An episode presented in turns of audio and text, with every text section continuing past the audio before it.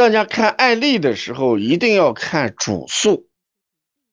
这个孩子吃饭少，胃口不好。那如果偶然的话，那是积食；如果起瘦的话，那就不是一天两天的事情。那是什么问题了？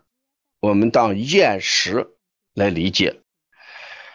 我给大家四种选项，大家选一下。A，孩子不好好吃饭，精力旺盛，脉细硕，应该是什么情况？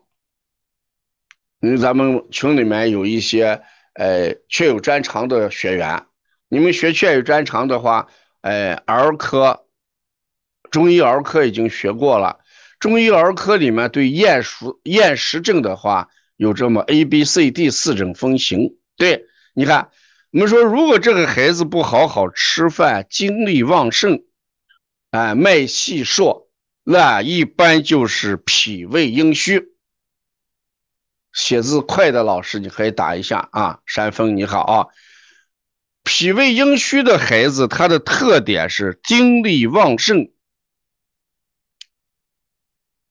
所以这个孩子谈到精力旺盛不吃饭，就是我们经常说的神仙姐姐，她的脉一般是细缩的。所以第一种情况叫 A，脾胃阴虚的特点是精力旺盛，不好好吃饭，脉象是细缩，就是脉象很细，跳得很快。这是我们给大家讲这个小儿不吃饭的四种情况。B，B 大家记一下。不好好吃饭，知倦乏力，脉缓无力，脉缓无力啊！我们无私的讲解，就是让大家把这个中医思维建立的更广泛一点啊！啊，只要有时间啊，海上楼来啊，有时间的话你就注意听啊。第二种情况，B，如果不好好吃饭。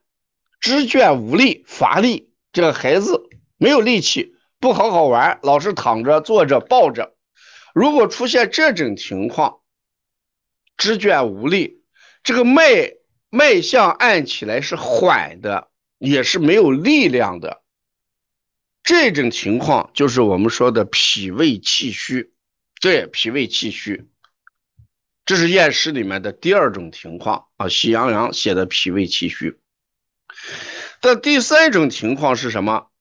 胸腹胀满。你只要记着，胸腹胀满这种情况下，一定是什么？脾湿兼用的，肚子胀，胸腹胀满，脉是什么？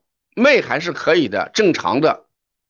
所以这就是脾湿兼用的啊！不好好吃饭，脉缓无力，啊，肢倦乏力，这是脾胃气虚。如果出现这种什么不好好吃饭，胸胁胀满，胸腹胀满，特别是胸腹胀满这一点的话，一定要知道是脾湿兼用那种情况，他的脉象还基本正常啊，就是脾湿兼用，脾气不升，脾阳不升。第四种情况，不好好吃饭，情志失调。脉为弦脉，那一般是什么？肝脾不和。肝脾不和，你看你把 A、B、C、D 这四种情况一罗列，那大家看，今天晚上这个孩子的厌食属于哪一种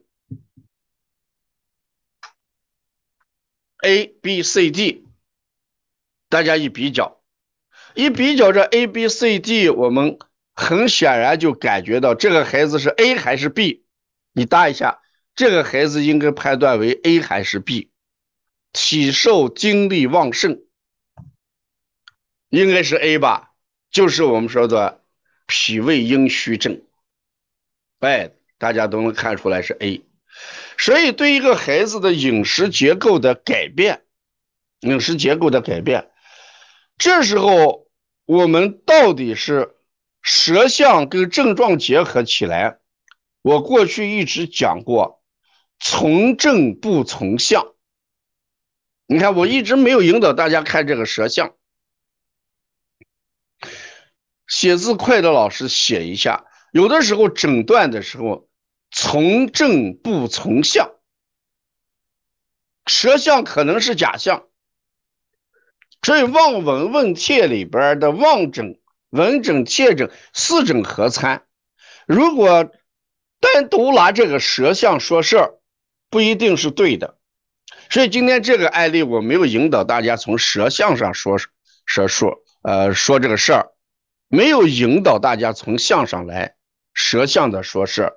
我引导的是它的特征：不好好睡觉，精力旺盛，体乏无力，胸腹胀满，停滞失调。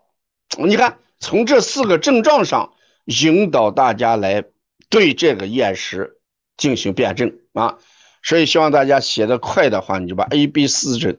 C、D 这四种写清楚。第一种，第一种情况，精力旺盛，不好好吃饭，精力旺盛，我们经常说叫神仙爹爹，那一定是什么？脾胃阴虚的好动症。第二个呢，懒动、肢倦乏力，这种一般是什么？脾胃气虚的。第三种情况，胸腹胀满啊，胸腹胀满，肚子胀，脾湿兼用的。与情志有很大的关系，肝脾不和的啊，所以以后我们遇到厌食的话，特别是小儿厌食，我们一般就按这四种类型来判断，按这四种类型来判断，这样的话我们就一般错不了了。从脉象上来讲，精力旺盛的，就是我们经常说的舌红少苔、脉细数啊，脉细数。是阴虚的一个特点，脉缓无力是气虚的一个特点，脉基本正常是脾湿兼用的一个特点，弦脉一般是肝脾不和的特点啊。是慢慢的，我们用脉诊来给这个孩子来诊断，这就很有意思啊。所以这个案例我总结两点：第一点，我们一定要知道小儿厌食的四种症型，四种症型。第二点，有些案例是从正不从相，只要看到这个孩子是入睡难、体瘦、精力旺盛，这种不吃饭，这已经就把症型说得很清楚，再也不要在舌象上去下功夫，这时候可能舌象就是个假象。所以我们听了这个案例之后，你把这两点学会就可以了。第一个。小儿不好好吃饭的四种症型。第二一个，从正不从相，我们不去分析舌象，所以这个调理思路，他用这个健脾利湿益气，这个是肯定是有问题的啊。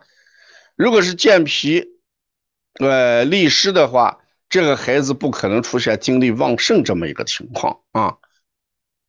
如果气虚的话呢，就考虑懒的问题。对吧？所以精力旺盛应该是什么？脾胃阴虚的一个特点啊，脾胃阴虚的一个特点。听明白的，大家打个一。